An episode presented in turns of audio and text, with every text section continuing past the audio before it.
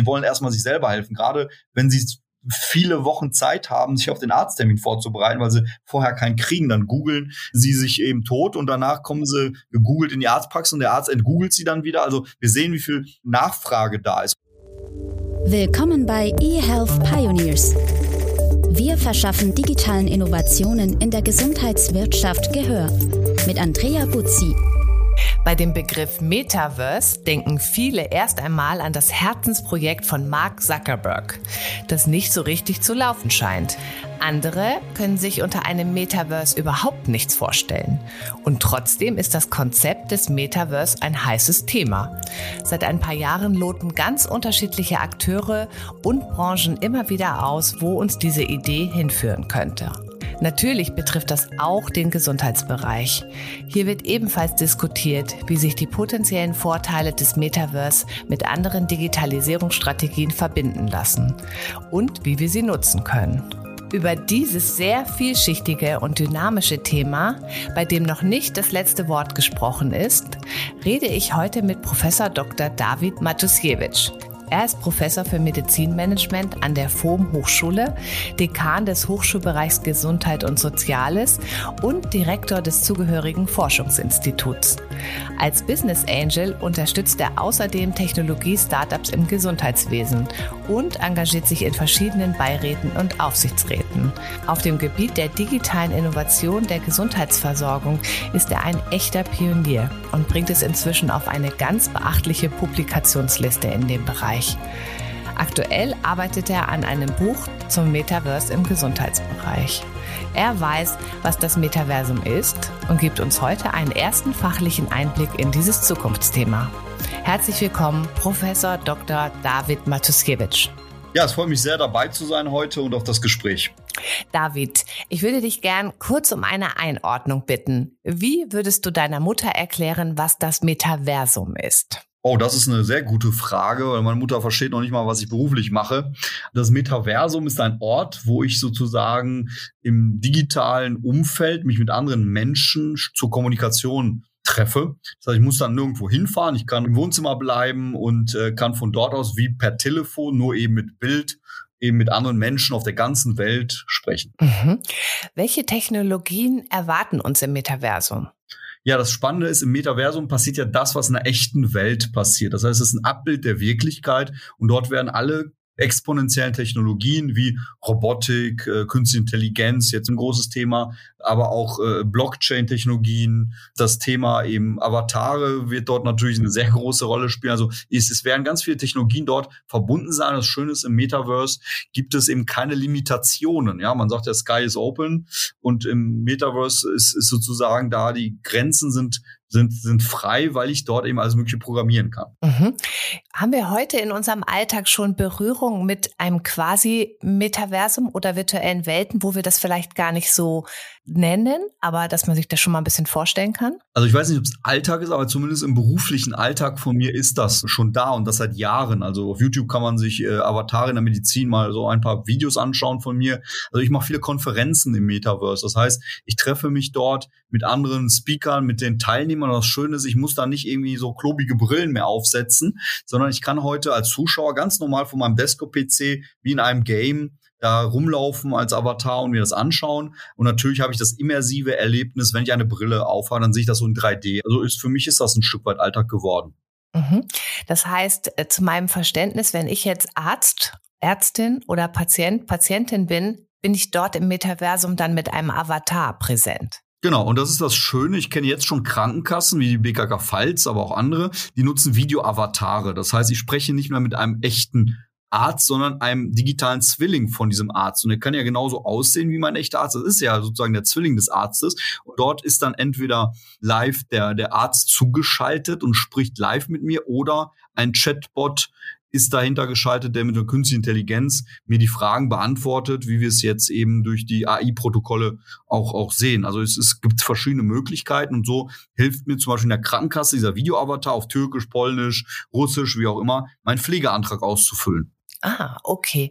Das heißt, auch bei der Arztsprechstunde gibt es ja dann keine Limits mehr und auch keine Wartezeiten? Genau, das sind zwei große Vorteile. Also wir haben zum Beispiel in der Corona-Zeit gesehen, dass die Patienten sehr wohl telemedizinisch gut versorgt sind. Und das hat man jetzt wieder zurückgedreht, das Rad. Jetzt müssen die wieder für fünf Minuten Arzt hier in der Uniklinik Essen 70 Kilometer anreisen, um fünf Minuten mit dem Arzt zu sprechen. Das ist Quatsch, also aus Nachhaltigkeitsgründen, aus ökonomischen Gründen, aus Zeitgründen und so weiter. Und das heißt, ich kann meinen Arzt dann 24-7 von überall aus konsultieren. Das Gute ist, wenn dieser Arzt sozusagen mit einem Chatbot ausgestattet ist, kann ich auch stundenlang mit ihm sprechen, alle meine Fragen von links von nach rechts fragen. Und das Gute ist, haftungsrechtlich wird das Ganze aufgezeichnet und ich habe als Arzt wiederum eine Dokumentation über das Gespräch. Mhm. So ähnlich wie Ada Health. Ne? Das kann ich jetzt ja auch schon auf meinem Smartphone nutzen. Kann ich ja auch so lange Fragen stellen und Symptome eingeben, bis ich ungefähr weiß, was ich habe. Das würde dann dort auch so in der Art ablaufen. Kann man sich das so vorstellen?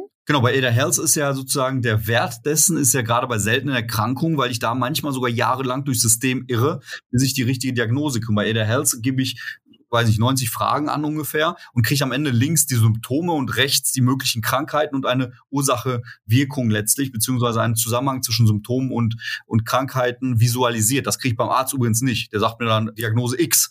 Aber wie er da hinkommt, was in seinem Kopf passiert, das ist weder transparent noch hat er Zeit. Und deswegen diese Entscheidungsunterstützungssysteme, so wie ADA, und das passt zu der Frage gerade, kann ich natürlich koppeln. Das eben im Moment sitze ich ja vor einem Smartphone, das mir Fragen stellt. In Zukunft lehne ich mich zurück und spreche mit einem Arzt-Avatar im Metaverse und die gleichen äh, Fragen, die mir Ada als Chatbot stellt, stellt mir dann mein Arzt, den ich kenne. Mhm.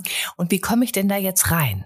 Ja, das ist auch eine gute Frage, aber am Ende ist das Smartphone letztlich der Gamechanger und das Instrument äh, morgen. Und das kann ich, wie gesagt, heute mit einem ganz normalen Link, ne, dass ich sozusagen in 2D wie mir einen YouTube-Film anschauen, kann ich mir meinen Arzt anschauen. Das sind so, die ganz normalen, die normale Möglichkeit und die immersive Möglichkeit ist dann mit einer VR-Brille. Und ich glaube, in Zukunft wird es so sein, damit es nicht so klobig ist wie heute, Apple hatte angekündigt, im Frühjahr wahrscheinlich mit der Apple VR-Brille rauszukommen. Aber egal wer das sein wird, wir werden in Zukunft eine, eine Brille haben, wie wir jetzt die Lesebrillen kennen, die uns sozusagen einen, einen Screen projiziert, also nennt man dann Augmented Reality. Und dann werde ich eben so eine Verschmelzung der echten Welt mit irgendwelchen Screens, die sich dann einblenden. Und es kann dann wiederum wieder der Arzt sein, der dann sozusagen neben mir auf der Couch sitzt, wie man das so von Hologrammen kennt.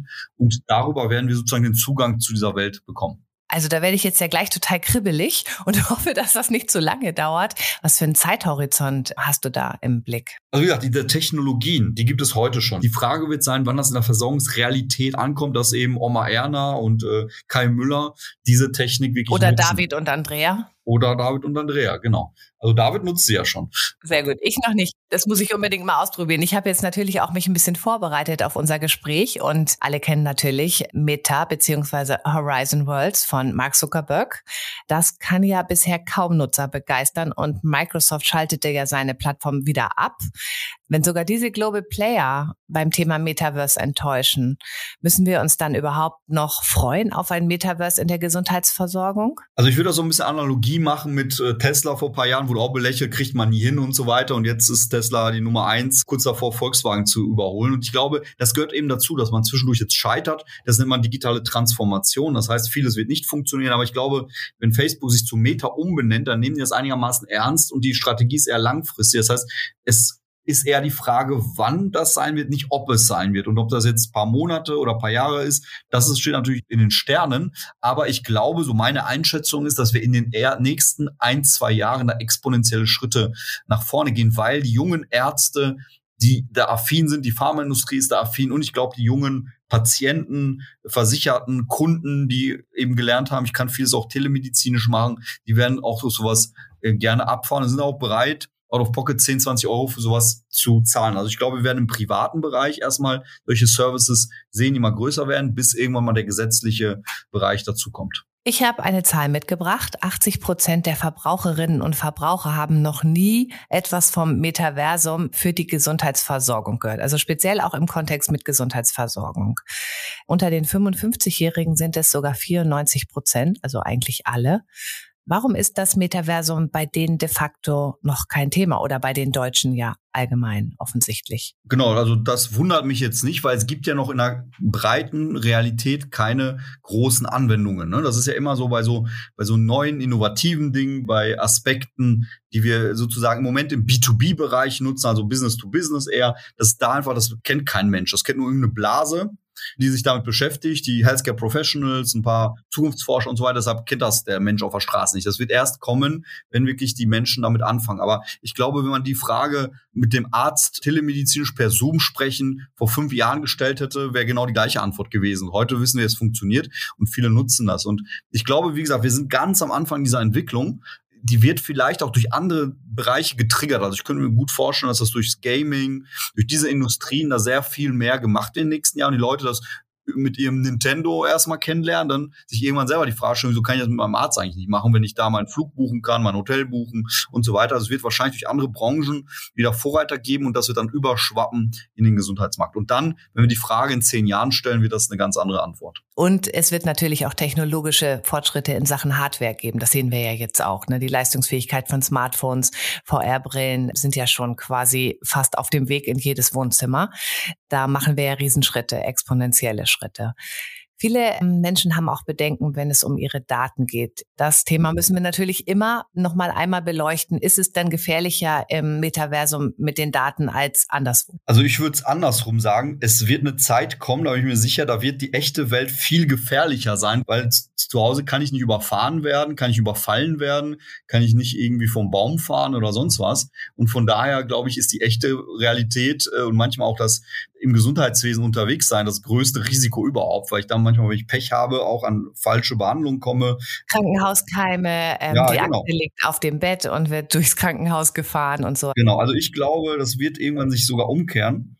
Und es gibt einen schönen Film, den ich gerne empfehle, Surrogates aus dem Jahr 2009. Da ist nämlich der Bruce Willis, der hat genau das Thema. Mein zweites Ich, der ist in einer Welt, wo alle Menschen nur noch von zu Hause Chips essend sich morgens mit der Brille aufmachen und dann mit ihren Avataren socialisen. Das heißt, die Avatare gehen dann arbeiten, die Avatare gehen einkaufen, die daten andere Leute, gehen feiern und alle sitzen zu Hause, weil sie sich nicht mehr heraustrauen. Und genauso könnte ich mir das ganz gut vorstellen, so ein bisschen als Dystopie natürlich angelegt. Aber für mich ist auch vieles Utopie, weil ich habe keine Lust, wie gesagt, jedes Mal einen Parkplatz zu suchen, zum Arzt zu gehen, einen halben Tag dort angehustet zu werden, damit ich drei Minuten mit ihm reden kann. Das geht heute in vielen Fällen, wo es nur um Kommunikation geht, wo ich nicht irgendwie untersucht werden muss oder gar operiert, viel besser in der sprechenden Medizin heute digital. Mhm. Ich glaube, so einen kleinen Vorgeschmack haben wir ja alle auch schon bekommen während Corona und des Lockdowns, wo wir ja gezwungen waren, auch zu Hause zu bleiben und sich dann viele Menschen natürlich auch in so einer virtuellen Welt zum Socializen, zwar per Zoom, aber das ist ja so ein bisschen der Vorreiter davon, oder auch im Gaming-Bereich dann da ne, mit ihren Freunden gespielt haben, virtuelle Spiele, virtuelle Weihnachtsfeier, dann ruft man mal den Pizzaservice an, übers Internet natürlich, und der bringt dann irgendwie doch noch in echt eine Pizza. Aber das ist ja eigentlich auch schon so ein bisschen so eine Vorstufe einer virtuellen Welt, in der wir sehr lange, sehr intensiv gelebt haben. Genau, also das, was wir jetzt machen, ist ja genauso. Weiß nicht, vor 30 Jahren hätten wir uns irgendwo auf eine Bühne setzen müssen mit zwei Stühlen, einem Tisch und zwei Gläser Wasser und die Leute, die das jetzt hören, müssten eben dahin äh, kommen, um sich eben unser 20-minütiges Gespräch anzuhören. Da hätte auch wahrscheinlich irgendeiner dann damals gesagt, ja, das ist doch nicht das Gleiche, wenn man da irgendwo ganz fremd über irgendeinen Lautsprecher irgendjemanden hört, den man nicht kennt. Also wir sehen ja schon, dass wir nutzen das ja täglich und ich stelle mir immer die Frage, wieso sollte das im Gesundheitswesen anders sein? Es gibt noch eine weitere Erkenntnis aus der Befragung, und zwar befürchten ein Drittel der Befragten Nachteile, wenn ihre Gesundheitsdaten digital oder zum Beispiel auch per künstlicher Intelligenz analysiert werden, wie es ja von dem Healthcare Metaverse erwartet wird. Sie sorgen sich etwa vor Erhöhung der Krankenkassenbeiträge, ne, weil sie vielleicht irgendwie eine Erkrankung ausbrüten oder vorbelastet sind oder andere Diskriminierung auf Grundlage dieser neu gewonnenen Erkenntnisse. Was ist denn deine Antwort auf diese Bedenken? Also die Bedenken sind jetzt nicht neu, die höre ich ja schon seit Jahren und ich kann nur sagen, es ist allvölliger Quatsch, weil die Krankenversicherung in Deutschland ist ein Solidarsystem, da steht das Wort solidarisch drin. Das ist eine Versicherung, die dafür da ist, gute Risiken beziehungsweise Positives zu belohnen, ne, durch Bonusprogramme. Ich gehe zum Zahnarzt, professionelle Zahnreinigung oder äh, lass mich impfen, dafür kriege ich irgendwie Zusatzleistung. Aber es ist kein Malus-System. Das heißt, die gesetzliche Krankenversicherung hat keinerlei Möglichkeiten, mich zu bestrafen. Das heißt, ich kann heute Red Bull trinken, nicht schlafen, übergewichtig sein. Ich zahle genau das Gleiche wie einer, der jetzt Supersportler ist. Also von daher gibt es überhaupt keine rechtlichen Grundlagen dafür. Die PKV ist ein bisschen anders. Die sichert mein Risiko ab. Das heißt, das ist das sogenannte Äquivalenzprinzip. Das heißt, ich werde äquivalent zu meinem Risikoverhalten eingestuft. Und das habe ich doch in anderen Bereichen auch. Zum Beispiel gibt es heute Telematiktarife beim Autofahren. Das heißt, wenn ich vorsichtiger fahre und mein Auto signalisiert, oh, der bremst rechtzeitig etc., kann ich weniger zahlen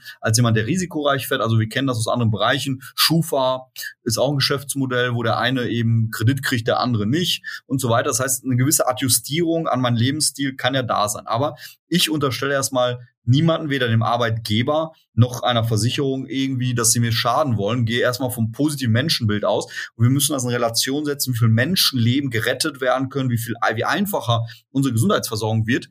Und dann gibt es vielleicht ein oder zwei Fälle, wo mal irgendwas schief geht oder irgendeiner mal einen Job verliert, weil irgendwie er AIDS krank ist. Also ich meine, diese Angst, die kam so aus diesen, diesen HIV-Zeiten, so 80er Jahre und so weiter, wo Menschen stigmatisiert wurden. Ich will nicht sagen, dass es sowas nicht gibt. Wird es sicherlich wie im echten Leben auch geben. Aber das in Relation zu dem positiven Nutzen, insgesamt ist das eben kein Gespräch wert. Mhm. Okay, über das Solidarprinzip unserer GK Forst äh, können wir, glaube ich, einen extra Podcast machen und das sicherlich auch ein bisschen debattieren. Aber gehen wir nochmal so in die Praxis rein, in das Thema Metaversum. Und wenn wir uns jetzt zum Beispiel ne, in Healthcare Professionals oder auch Patientinnen und Patienten reinversetzen, die einen Kontakt im Metaversum finden wollen untereinander welche Tools müssen Sie dann zur Hand haben? Also wir haben ja gesagt, ne, eigentlich ist es ein Hyperlink und ein Handy, eine genau. VR-Brille eventuell. Genau, also ich kann ja, das die billigste VR-Geschichte ist, ist so ein Pappkarton, da tue ich mein Handy rein und setze mhm, mir das, das auf die Nase. Ich, ja.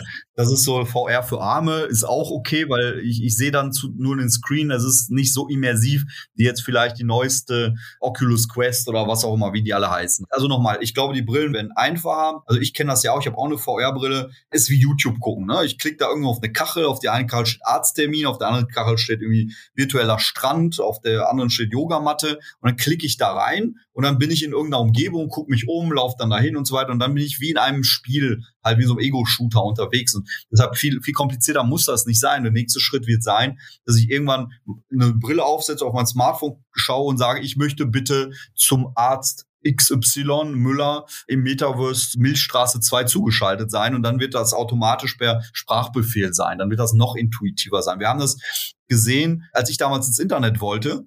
Äh, ich bin ja nicht so alt, aber alt genug, um zu wissen, vorher gab es AOL-CDs, die musste ich in, in den Rechner packen, ich musste eine DFÜ-Verbindung, die ganz komische Piepsgeräusche gemacht hat, um überhaupt ins Internet zu kommen. Ja, das war ja ein Hackmack, wo dauernd irgendwas nicht funktioniert hat mit einem LAN-Kabel und so weiter. Heute mein 85er Großvater, einmal wischt er mit einem iPad, nach links ist er mitten im Internet. Genauso ist das mit dem Metaverse. Es wird immer einfacher, der Zugang wird immer leichter, es wird immer Kosten niedriger sein, sodass auch der, die, die breite Bevölkerung sich das alles leisten kann. Mhm. Es wird ja gerade so viel über technische Infrastruktur und Konnektoren gesprochen in den Arztpraxen bei den Caregivers im weitesten Sinne. Eigentlich braucht man dann aber jetzt für unser Metaversum-Vision eigentlich nur ein gutes Internet, richtig? Genau, also ich, ich hasse mittlerweile Hardware im Gesundheitswesen, weil ich denke, das mhm. braucht man alles nicht. Also alles ja, weg. Macht den Anschein, als wenn es ähm, sehr stark Entwicklung auch blockiert. Genau, also alles Sondermüll. alles Sondermüll. Genau, alles rausschmeißen. Ich finde, ich bin Freund von SAS und HAS, also Software as a Service, Hardware as a Service. Und das heißt, ich kann dann zu meinem Arzt, der wiederum auch mit seinem Laptop, mit seinem iPad da sitzt. Ist völlig egal, womit der sitzt, weil der dann auch nur über einen URL-Link wie bei einem E-Mail-Postfach äh, im Internet dann sich einwählt. Der Patient wählt sich ein und dann ist man auf einer technischen Plattform, die gehostet wird, zentral, die auch gewartet wird, zentral, wo der Arzt sich auch nicht kümmern muss und der Patient auch nicht. Beide müssen nur ihre eigenen Zugangsdaten haben und sich einwählen und dann auch egal, womit. Man braucht auch keine Konnektoren, braucht keine Zertifikate, braucht auch keine schlimmstenfalls Gematik. Mhm, mh. Und dann wäre es natürlich auch schön, wenn man einfach so eine Patienten-ID hätte, ne? also eine einheitliche. Ja, diese, diese EID oder Unique Identifier Number, das ist ein großes Thema. Das muss als erstes sozusagen da sein, damit das überhaupt funktioniert, damit man auch die Daten miteinander connectet, also Daten von einer EPA, elektronischen Patientenakte mit seinen, weiß nicht, aktuellen Labordaten und so weiter. Also das brauchen wir. Das könnte zum Beispiel die Sozialversicherungsnummer sein, die jeder von uns bekommt, oder die Steuernummer. Das ist ja das erste, was man in Deutschland als Baby zugeschickt bekommt, die, die lebenslange Steuernummer und so weiter. Nutzen wir nicht, andere Länder nutzen das, aber es wird wichtig sein, egal woher die Nummer kommt, dass es eine EID gibt und das ist der, der Anfangspunkt, bevor wir überhaupt über Metaverse sprechen können. Das könnte natürlich dann auch der Durchbruch sein, aber ich glaube, das ist auch ein Thema, ist notiert. Die EID wird eines der nächsten Podcast-Themen werden hier, weil das müssen wir auch mal auseinander klamüstern, warum wir da eigentlich nicht weiterkommen. Das ist ja die große Frage, warum gibt es keine Entscheidung.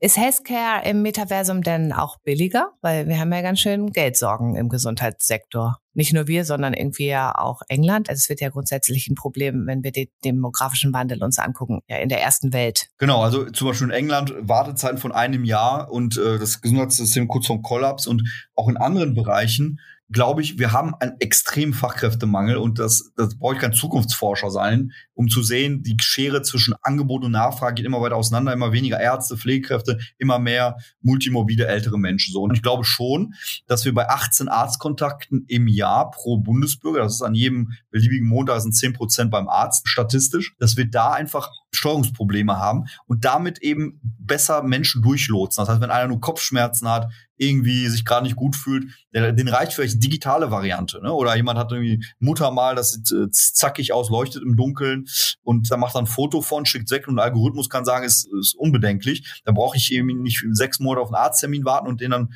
voll quatschen. Und deswegen gibt es ganz viele Bagatellfälle, nenne ich sie mal, die rausgefiltert werden können, um Platz zu schaffen für die wirklich notwendigen Fälle, die dann wirklich face-to-face -face mit Empathie, mit warmen Händedruck deiner Arztpraxis äh, zur Verfügung stehen.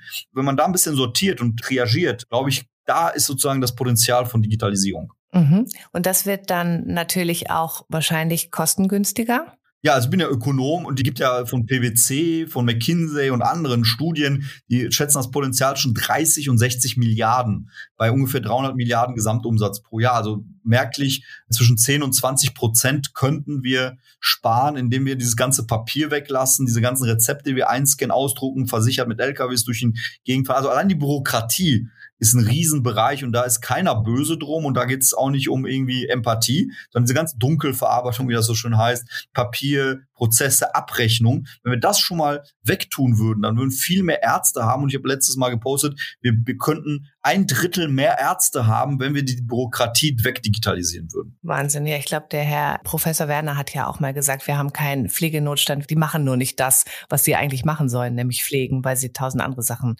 ja in der Bürokratie zum Beispiel auch machen müssen. Jetzt haben wir ja Fachkräftemangel und dann bringe ich natürlich eine Neuerung auf die Bühne, ChatGPT. Also ich habe jetzt hier gerade mal so ein paar Versuche auch gemacht, unter anderem Mitarbeiterzeugnisse geschrieben. Es war, war ganz erhellend, war richtig gut sogar, ehrlich gesagt. Kann denn ein ChatGPT zum Beispiel dieses Montagsproblem mit Kopfschmerzen in der Praxis handeln? Ja, ich glaube schon. Ich habe mich da jetzt auch intensiv beschäftigt. Mein letzter Newsletter ist auch über ChatGPT, wo ich ja so ein bisschen ausführlicher beschrieben habe. Also ich glaube, dass sehr vieles an Konsultation hier erfolgen kann. Also zum Beispiel, ich habe zum Beispiel das Beispiel, mein letztes war, wenn ich Vitamin D nehme, kann ich auch Vitamin K nehmen. Und dann kommt sozusagen aus der Evidenz, die einfach da ist, vor zwei Jahren muss man allerdings sagen, das ist immer so zwei Jahre Timelag, aber egal. Auf jeden Fall kommt da eine Antwort, die plausibel klang. Also wir müssen, dürfen wir nicht vergessen, die, die Patienten heute, die haben auch wirklich sehr triviale Fragen. Zum Beispiel, ich wach morgens auf, habe Kopfschmerzen, gestern habe ich bis drei Uhr morgens gefeiert, ja. Und dann gehen Patienten zum Arzt und sagen, ja, ich war gestern lange feiern, habe Kopfschmerzen, was muss ich tun?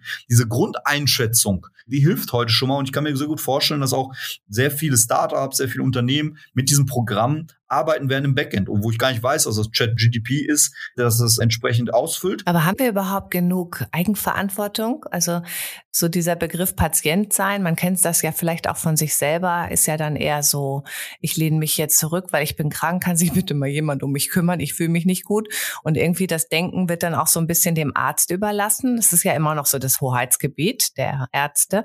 Ähm, das wird sich ja dann umdrehen. Ne? Wie fühlen sich denn die Ärzte damit? Und also ich finde dieses Argument eher als ein Mythos, als, als Evidenz. Also ich glaube, dass der Mensch, der hat das allergrößte Interesse und den allergrößten Nutzen, wenn ihm irgendwas wehtut, da eine schnelle Lösung herbeizurufen und tut auch ab einem gewissen Punkt alles, um eine Lösung äh, zu finden. Und wir sehen das ja bei Google, da kenne ich auch ein, zwei Leute, wie viele Milliarden Anfragen es im Bereich Gesundheit gibt. Das ist ja nicht, weil die Leute sich zurücklehnen und sagen, der Arzt macht schon, sondern sie wollen erstmal sich selber helfen. Gerade wenn sie viele Wochen Zeit haben, sich auf den Arzttermin vorzubereiten, weil sie vorher keinen kriegen. Dann googeln sie sich eben tot und danach kommen sie gegoogelt in die Arztpraxis und der Arzt entgoogelt sie dann wieder. Also wir sehen, wie viel Nachfrage da ist. Und diese Diskussion gab es auch schon, ich weiß nicht, vor ungefähr 100 Jahren, als man gesagt hat, wir geben dem Patienten ein Thermometer. Da haben die Ärzte auch gesagt, aber wie kann denn der Patient selbstständig Temperatur messen? Das ist in unserer Hochheit. Also ist er denn nicht überfordert damit und so weiter? Und genauso eine Diskussion führen wir heute mit Smartphones. Kann der Patient auch mal selber seine Symptome eintippen? Was macht er denn beim Arzt? Der gibt da auch die fünf Symptome ab, dann unterbrecht ihn der Arzt in drei Minuten und stellt dann irgendwie aus Hokuspokus seine Diagnose. Und das kann ich doch als Patient auch in guten, moderierten Selbsthilfegruppen äh, mit Boards aus Ärzten und so weiter. Wieso kann ich das da nicht tun? Also ich halte das absolut für einen Mythos und glaube, bei chronisch Kranken oder bei Schwerkranken, dass die alles tun und sich alles durchlesen. Und, und da entsprechend meldet sich schon Siri bei mir. ähm, ich glaube, wir haben, da, wir haben da einfach sehr viel Nutzen und äh, sind gut beraten, den Menschen nicht dümmer zu machen, als er ist. Mhm. Ja, ich würde sagen, ganz herzlichen Dank, David, für diese, das Aufräumen mit den Mythen und den ganz positiven Ausblick auf Gesundheitsversorgung im Metaversum, wo wir vielleicht auch schon in ein, zwei Jahren mit entsprechender Entwicklung der Hardware ein Beratungsgespräch zwischen Arzt und Patient selber erleben können und damit vielleicht auch eines der Probleme unserer Gesundheitsversorgung lösen, und zwar effizienter, möglichst viele Patienten gesund zu machen. Ganz herzlichen Dank, David. Danke auch fürs Gespräch. Übrigens, dieser Podcast ist eine Produktion von The Medical Network. Wir verschaffen digitalen Innovationen in der Gesundheitswirtschaft Gehör. Willst du das auch? Dann freuen wir uns über Likes, Shares und eine Bewertung bei iTunes. Noch mehr spannende Folgen findest du auf unserer Website www.themedicalnetwork.de.